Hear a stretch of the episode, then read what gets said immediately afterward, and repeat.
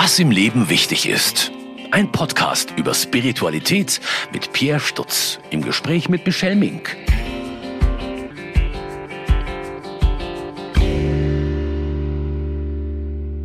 An manchen Tagen komme ich überhaupt nicht zur Ruhe. Ihr kennt das vielleicht.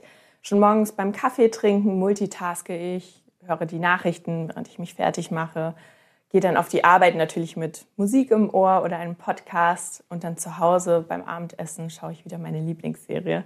Ich komme den ganzen Tag nicht zur Ruhe und gerade mit dem Smartphone ist es besonders leicht, jedes Innehalten mit Ablenkung zu füllen.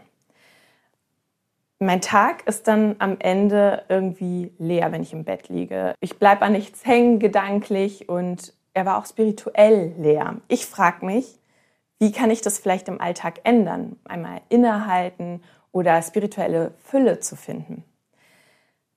Diese und noch viele andere Fragen werden wir in diesem Podcast klären. Herzlich willkommen zum Videopodcast Was im Leben wichtig ist. Bei mir hier im Podcast ist auch Pierre Stutz. Herzlich willkommen an dich. Hallo. Schön, dass du da bist. Ich freue mich auch.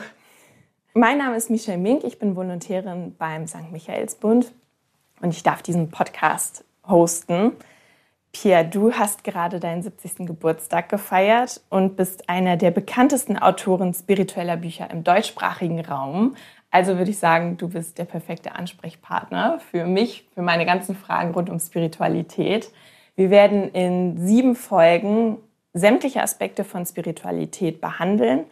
Und alle Folgen unseres Podcasts könnt ihr überall hören, wo es Podcasts gibt und wenn ihr jetzt neugierig seid, wem gehören denn diese Stimmen überhaupt, die hier sprechen? Ihr werdet den Podcast auch auf YouTube finden, auf unserer Seite, denn wir werden das Ganze auch als Video aufnehmen. Da könnt ihr gerne mal vorbeischauen und vielleicht auch in den Kommentaren ein kurzes Hallo dalassen. Kommen wir zurück zu meiner Frage. Pierre, kennst du das auch, die Situation, dass du den ganzen Tag nicht zur Ruhe kommst, nicht innehältst und dann am Ende was vermisst, eine Leere spürst? Ja, das ist mir vertraut. Das war auch der Ursprung nach einem zweijährigen Burnout, wo ich ja gemerkt habe, ich habe überhaupt nicht gelernt, für mich zu sorgen, wo so sich was gewandelt hat in meinem Leben.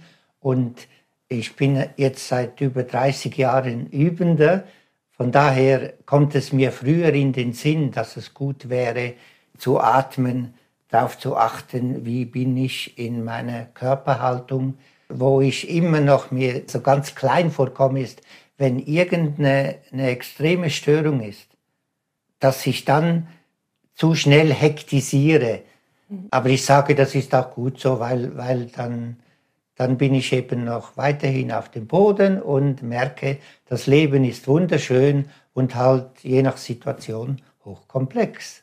Ja, ich kenne diese Situation. Mir tun so Rituale dann manchmal ganz gut, wenn ich zum Beispiel auf dem Weg zur Bahn bin und merke, ich werde immer genervter von den Leuten, die mir über den Weg laufen und bin eigentlich auf jeden wütend, ganz irrational. Dann fange ich manchmal an, Tese-Lieder zu summen. Wer es nicht kennt, Tese, das sind kurze Lobpreislieder, die sich eigentlich immer wieder wiederholen.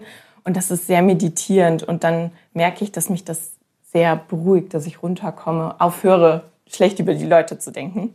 Warum brauche ich so Rituale? Wir Menschen sind darauf angelegt, dass wir gewisse Sachen wiederholen dürfen. Das kann natürlich dann sehr schnell so ein Tram-Tram sein, dass man einfach irgendwas macht, ohne sich dessen bewusst zu sein. Aber die Kraft der Rituale liegt, wie du das sagst, oder? Du holst dir diese, diese Summen und dadurch merkst du sofort, hallo, ob das jetzt bewusst oder unbewusst ist, spielt keine Rolle. Du spürst, ah, ich bin mehr als nur dieser Ärger. Oder ich kann dem Ärger etwas entgegenhalten. Und das ist eigentlich so meine Ermutigung zu den unendlich vielen Alltagsritualen, die alle etwas mit dem Atem zu tun haben, weil der Ursprung des Wortes Spiritualität, das ist überhaupt nicht abgehoben und auch nicht elitär. Das heißt spirare atmen. Es geht immer darum, ob wir wirklich in die Kraft des Atems gehen und sobald Störungen kommen, sobald wir irgendwie in einer großen Menschenmasse sind, kann eben sein, dass wir da einfach nur noch sehr kurzatmig sind. Ja. Und dann auf einmal verselbstständigt sich so ein Gefühl und dann ist das ganze Leben nur noch kurzatmig, ich habe keine Zeit, alles ist mühsam und ich mache halt Mut, hey, das Leben, das ist wirklich viel zu schön und auch zu kurz, um nur dauernd mit diesem Stressprogramm, ich habe keine Zeit, unterwegs zu sein. Ja, man merkt schon, du kennst dich auf jeden Fall aus mit Atmen, mit Ritualen. Wie machst du das denn selber? Ja, eben, ich probiere am Morgen schon, das tönt auch jetzt so völlig locker, aber beim Aufstehen versuche ich einen Moment stehen zu bleiben. Tief ein- und auszuatmen. Ich kann das jetzt so locker erzählen, aber ich habe zehn Jahre lang gebraucht, um, äh, weil ich bin der Subito-Typ. Also wenn ich aufstehe, dann geht's los. Äh? Und da muss ich schon übermorgen sein und schon in München und dann in der Schweiz und so. Also unsere Gedanken, die, die können ja in Bruchteil von Sekunden überall herumsurfen. Und das ist auch eine tolle Fähigkeit. Aber da kommt natürlich unser ganzer Leib, unsere Seele, wir sind ja mehr als nur Gedanken, kommt zu kurz. Und wie gesagt, ich habe zwei Jahre lang Burnout gehabt, also wo ich völlig von der Schiene war. Nur noch Schatten meiner selbst.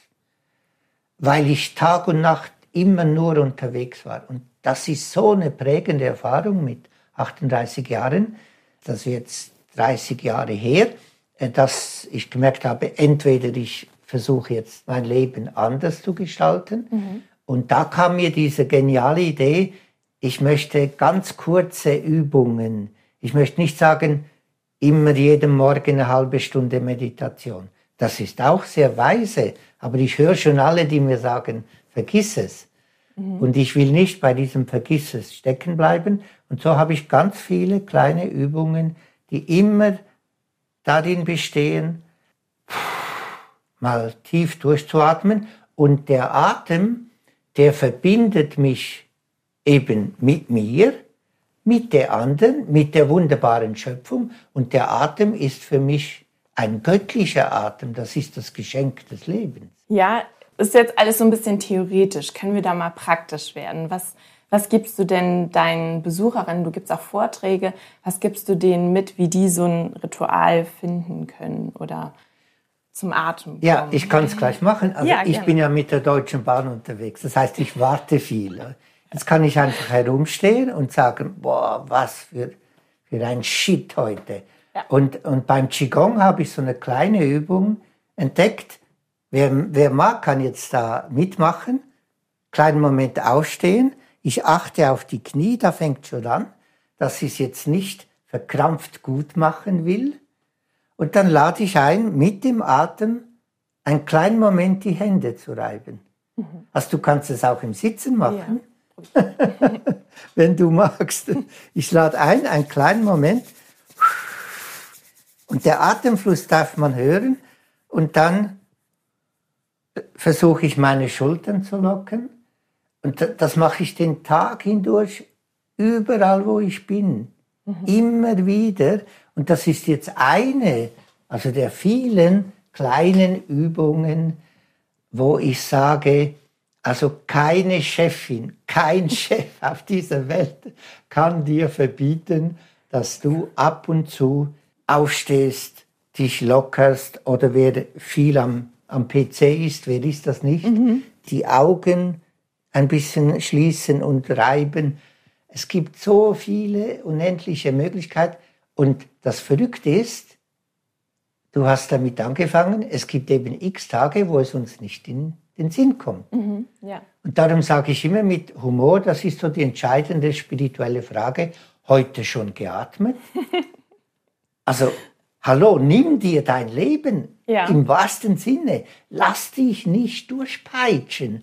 Und das ist für mich zutiefst spirituell, weil ich an einen Gott glaube, der möchte, dass wir glücklich im Leben sind. Mhm. Und zum Leben gehören auch Störungen, Krankheiten, Schmerzen. Das gehört auch zum Leben. Und wenn wir dagegen ankämpfen, dann wird es noch schwerer. Und wenn wir immer wieder uns kleine Momente schenken, wo wir merken, boah, was für ein Geschenk, dass ich heute atmen kann, dann kann das Leben einfach äh, mit einem anderen Blick angeschaut werden. Um im Alltag Spiritualität zu finden, ist da ein Ritual für jeden überhaupt das Richtige? Du warst selbst äh, lange Jahre ein Pfarrer. Welche Erfahrungen hast du so in den Gesprächen mit den anderen Menschen gemacht? Eben mir ist ganz wichtig, dass da erstens mal die Freiheit darin ist. Ich bin ein 68er Jugendlicher. Ich mag nicht, wenn man mir einfach so was vorschreibt. Das musst du jetzt einfach machen. Also da bin ich schon, da bin ich schon weg. Mhm. Und ich habe wirklich hunderte von Menschen, also das ist bis heute so, die meisten Menschen sagen, du hast keine Ahnung, sie haben keine Ahnung, ich habe keine Zeit. Und ja, und das ist das vordergründige Lebensgefühl. Mhm. Und dann heißt es, sie wissen nicht, was ich alles machen muss. Und dann, und dann gucke ich die Abläufe an und äh, wenn jemand mir sagt, ich habe keine Zeit, weil wenn ich von der Arbeit nach Hause komme, muss ich den Hund noch spazieren führen. Und dann sage ich, also das ist jetzt die perfekte Einladung, diesen Spaziergang nicht als Muss zu empfinden, sondern als Kraftquelle.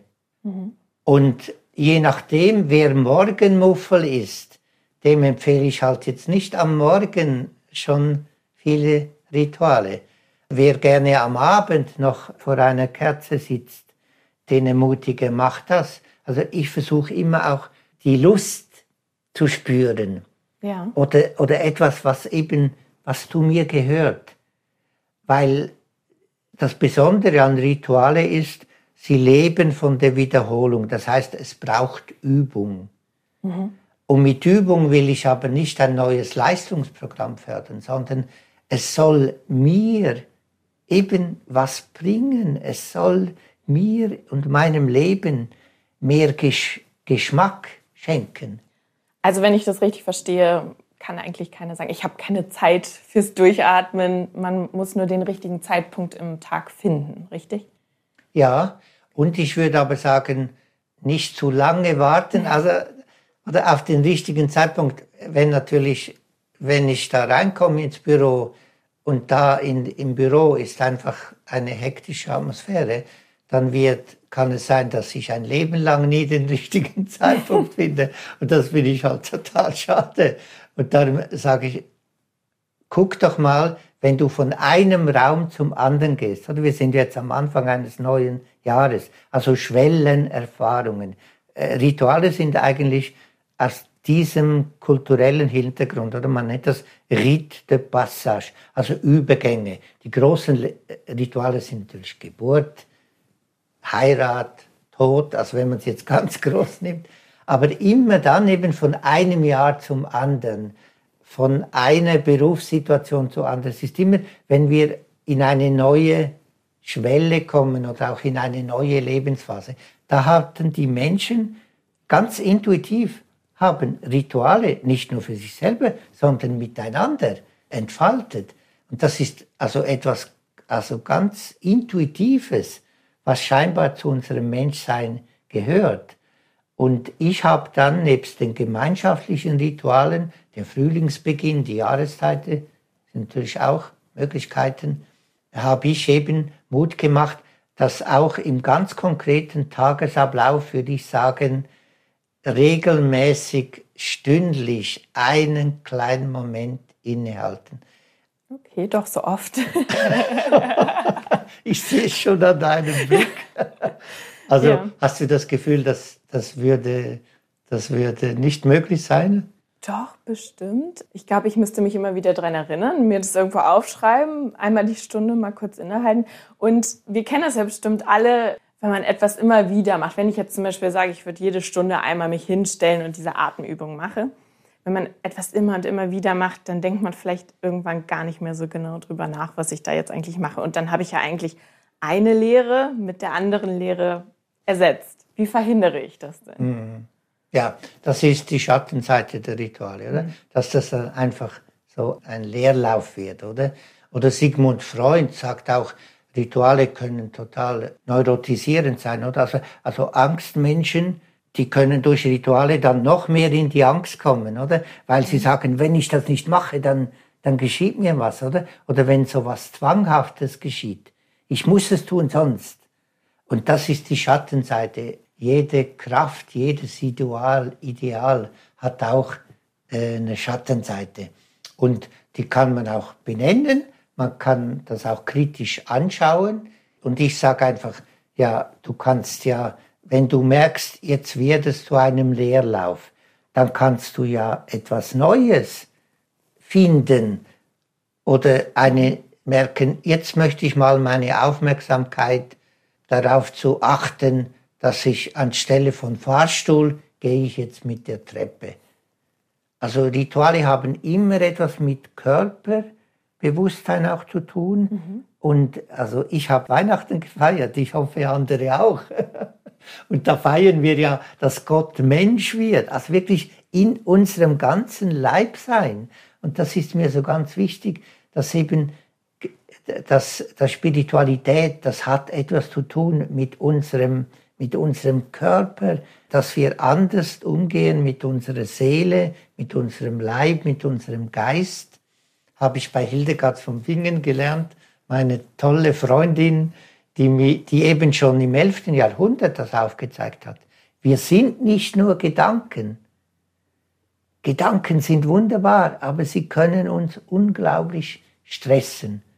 Und da können so kleine Übungen eben zu einem Innehalten werden, zu einem Aufatmen, zu, zu merken, ich bin nicht nur Arbeit, ich bin nicht nur Erwartungen der anderen, ich bin wirklich ein einmaliges, wunderbares Wesen und für dieses Geschenk möchte ich auch so Sorge tragen. Ich finde, das ist ein ganz wunderbares Schlusswort jetzt für unsere erste Folge schon. Jetzt könnte man irgendwie denken, Spiritualität hat hauptsächlich damit zu tun, in sich selber hineinzuschauen. Dass es vielleicht so eine Art Ego-Trip ist irgendwie. Und in der nächsten Folge sprechen wir aber darüber, warum auch die Gemeinschaft eine große Bedeutung für die Spiritualität oder für spirituelle Menschen haben können. Vielen Dank bis hierhin, Pierre Stutz, und vielen Dank fürs Zuhören und Zuschauen. Und wir hören uns in der nächsten Folge. Was im Leben wichtig ist. Ein Podcast über Spiritualität. Pierre Stutz im Gespräch mit Michelle Mink. Eine Produktion des katholischen Medienhauses St. Michaelsbund in München.